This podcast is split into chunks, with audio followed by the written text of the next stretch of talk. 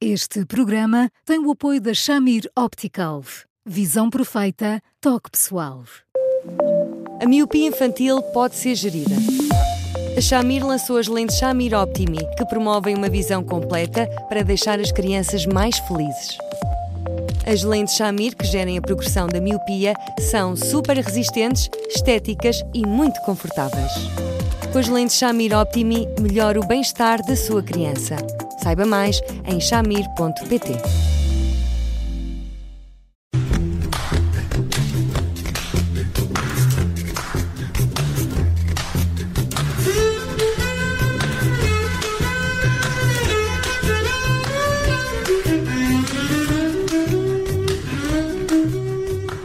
Começa agora mais um Porque Sim Não é Resposta com o psicólogo Eduardo Sá e hoje vamos falar uh, de um pai em processo de divórcio que não consegue nem nunca conseguiu participar nas uh, rotinas da filha e que agora um, decide recorrer a tribunal, sabe que a transição vai ser difícil, até porque esta bebê não está habituada a que outra pessoa lide com ela, a não ser a mãe, e por isso uh, escreveu, escreveu ao Eduardo uh, para um, pedir ajuda para que este processo corra da melhor maneira possível. Uh, olá, Eduardo, boa tarde. É uma situação um, complicada e difícil até de, de responder, um, mas há algum conselho quando se encontra um pai nestas circunstâncias? Olá, Judite. Olá, Bruno. Olá, Eduardo. Uh, olá, Judite. Uh, o conselho fundamental é que os pais não percam de vista que vão ser pais para sempre e que, portanto, em vez de afundarem fraturas, ganham muito mais em compatibilizar esforços no sentido de criar as condições para que uma criança cresça com a mãe e com o pai. Evidentemente que quando uma criança está afastada de forma continuada de um pai, tomando em consideração este caso, e quando de algum modo ela vem até ele, não é de esperar.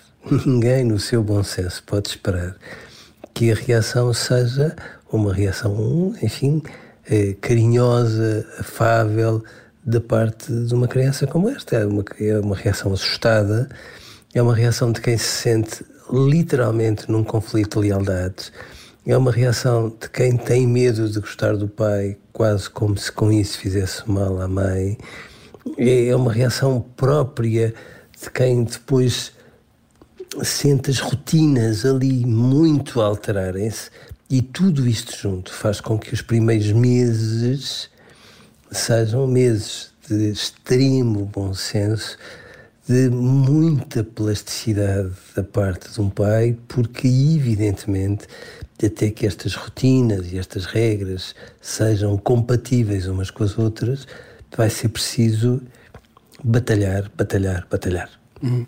O Eduardo dizia que uh, os pais não devem perder uh, uh, de vista essa ideia de que são pais para sempre, mas ao mesmo tempo são eles que têm noção de tudo aquilo que se está a perder neste momento e que não se pode recuperar, porque não dá para recuperar, por muito que depois, mais tarde, a relação com, com os filhos possa ser vá, refeita aquilo que se perde nesta altura eh, não se recupera nunca.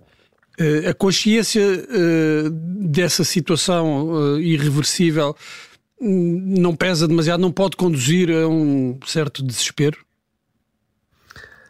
Oh Bruno, pode, na verdade pode, mas, mas às vezes os pais também têm que perceber que eh, perderem mão no processo é uma coisa tão fácil é tão repentina, é uma escorregadela tão rápida que eh, em muitos momentos eu acho que talvez eles não levem isso tão a sério como deviam. Por mais que um processo esteja a ir bem, se um dos pais decide criar obstáculos, decide de alguma forma Tivemos aqui uma pequena falha na ligação com o Eduardo Sá. Uh, acho que já está de novo em linha, Eduardo. Estou cá, estou cá. Ah, ok, ok. Eu estava a dizer se eh, de alguma forma insistem, se insistem em partir uma relação evidentemente que é facílimo que de repente o processo fique fora de controle. E é isso que eu acho que às vezes os pais não percebem bem. É que têm a ideia que tudo se conserta. Eh, tudo é consertável, depende ou dependendo daquilo que se desconcerta. E às vezes desconcertam-se tantas coisas que um mês de grande desarrumação, uh, a seguir nós precisamos de vários meses para consertar. E assim sucessivamente. E, portanto, os pais têm que ter a noção que por mais ressentimentos que, que tenham, este tipo de afastamento depois vai implicar que uma criança esteja ali a batalhar com muitas experiências de sofrimento, porque está assustada, simplesmente porque está assustada, porque não percebeu porque é que ficou sem um dos pais, porque não percebe porque é que entretanto ele regressa, porque não entende porque é que o pai e a mãe não dialogam entre si e portanto está simplesmente muito assustada estando muito assustada, naturalmente que vai perturbar tudo. A alimentação, o sono, o comportamento, e eu espero até que perturbe. Porque se de repente reagir a isto de uma forma quase silenciosa, o que é que nós temos? Temos uma criança que está mais do que assustada, está de facto quase apavorada e está tão deprimida que de repente parece nem ter força uhum. para protestar. Como é que um pai, nestas circunstâncias, ou este pai, que pediu ajuda ao Eduardo, como é que eh, deve uh, transmitir uh, segurança? Porque dificilmente será através de, das palavras, da conversa. Uh, a criança tem dois anos e meio, é, é difícil transmitir-lhe essa, essa segurança e essa tranquilidade com uma conversa a explicar-lhe aquilo que está a acontecer. Que outras maneiras tem um pai para transmitir essa serenidade que é tão necessária para uma criança que, que está dividida também? É muito importante que não reaja de forma impulsiva. Por mais que este pai seja um animal de sangue quente, felizmente, é muito importante que não, que não reaja de forma impulsiva, por mais que se sinta às vezes hostilizado por parte de uma criança como esta. É, é, é aceitar todas este, todo este mal-estar, algumas birras e algumas perturbações de comportamento não significa que ela não queira o pai, significa que ela está literalmente à procura de uma estabilidade junto dele. E, portanto, num registro como este, não faz sentido, por outro lado, que o pai hoje facilite e feche as olhos, os olhos a uma regra, amanhã outra e a seguir a outra, porque na ânsia de ser um pai fofo, digamos assim, corre o risco de estar a criar uma instabilidade de referências que depois inevitavelmente ainda assusta mais. Portanto, ele tem que ser razoavelmente firme nos ritmos, razoavelmente firme nas regras, razoavelmente firme nas rotinas. E estes três R's são absolutamente fundamentais para que depois ela possa perceber que, independentemente dos saltos do humor, há aqui um mínimo denominador comum que de alguma forma está estável, ao qual se pode agarrar e que toma como referência o pai e, portanto, numa, num, num contexto desses, aprenderem um e outro a viverem agora um com o outro, ao contrário do que acontecia. Este pai, desde o início, que batalhou contra esta situação, uh, nunca foi bem sucedido. Entretanto, houve uma proposta uh, uh, curta, que o pai considerou curta, de um fim de semana de 15 em 15 dias, e, portanto, partiu para a guarda partilhada. Mas há aqui uma parte um, em que ele considera que um, pode vir a desistir se sentir que uh, esta criança, este, este bebê, sofre mais com a separação da mãe, uh, enfim, do que poderia não sofrer. Um, Entende-se o que este pai diz, mas ao mesmo tempo uh, é preciso pensar no médio prazo. Esta criança será muito mais feliz com um pai e com uma mãe. Claro, entende-se, claro. Uh, um, pai bondoso, a última coisa que quer é impor a sua presença ao filho. Quer que um filho goste espontaneamente dele, sem que esteja a pedir por favor, ou sem que esteja sequer a exigir uh, a sua presença. Agora, este pai tem que perceber que há aqui um período de transição em que eh, o que está em causa não é tanto o pai em si, é uma mudança significativa tão significativa que é natural que uma criança não a perceba desde logo.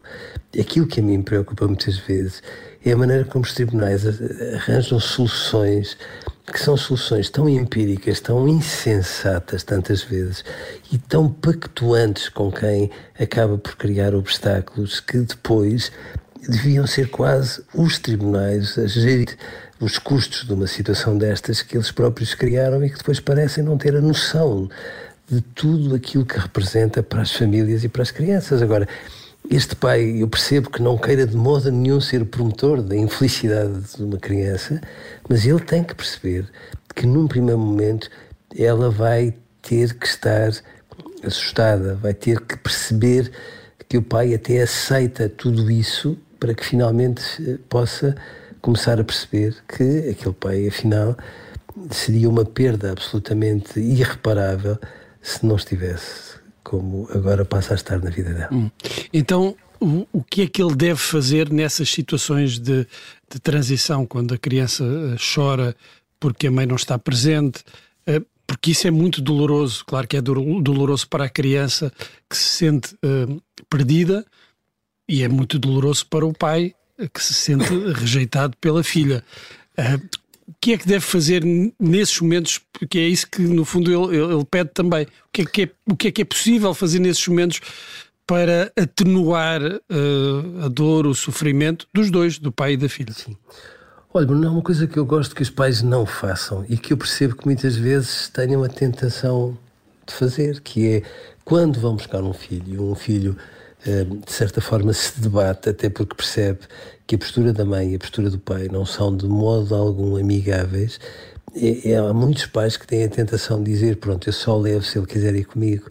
E isso é meio caminho andado para lhe fugir das mãos. Portanto, por favor, não ceda nestas circunstâncias.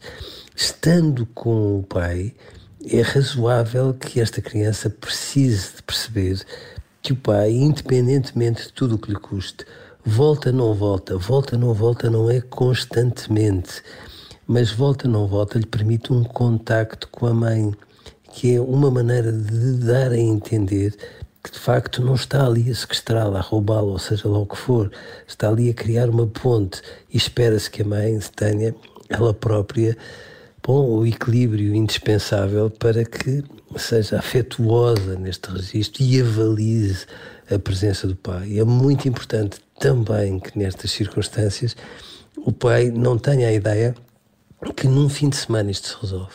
Se ele tiver umas duas primeiras semanas de preferência de dedicação exclusiva, férias, de dedicação exclusiva a esta criança para se eh, enturmarem um com o outro, bom, com mais ou menos dificuldade, eles vão lá terem a ideia de que isto se resolve muito depressa, de preferência num fim de semana ou num período de festas, esqueçam, é meio caminho andado para que corra mal. Eduardo, hoje ficamos uh, por aqui. Amanhã voltamos com um tema mais natalício. Vamos falar de prendas, uh, de uma lista enorme de prendas, de quem deve dar o quê a quem e como. Vai ser um programa uh, para distribuirmos prendas por todos. Um, entretanto, quem nos quiser ouvir pode sempre uh, ir a, às plataformas habituais uh, para ouvir o podcast do Porque Sim Não é Resposta, também no site do Observador, claro, e em eduardosá.observador.pt para nos escrever o que quiser. Eduardo, um grande abraço e até amanhã. Um grande abraço. Até amanhã, Eduardo. Um abraço.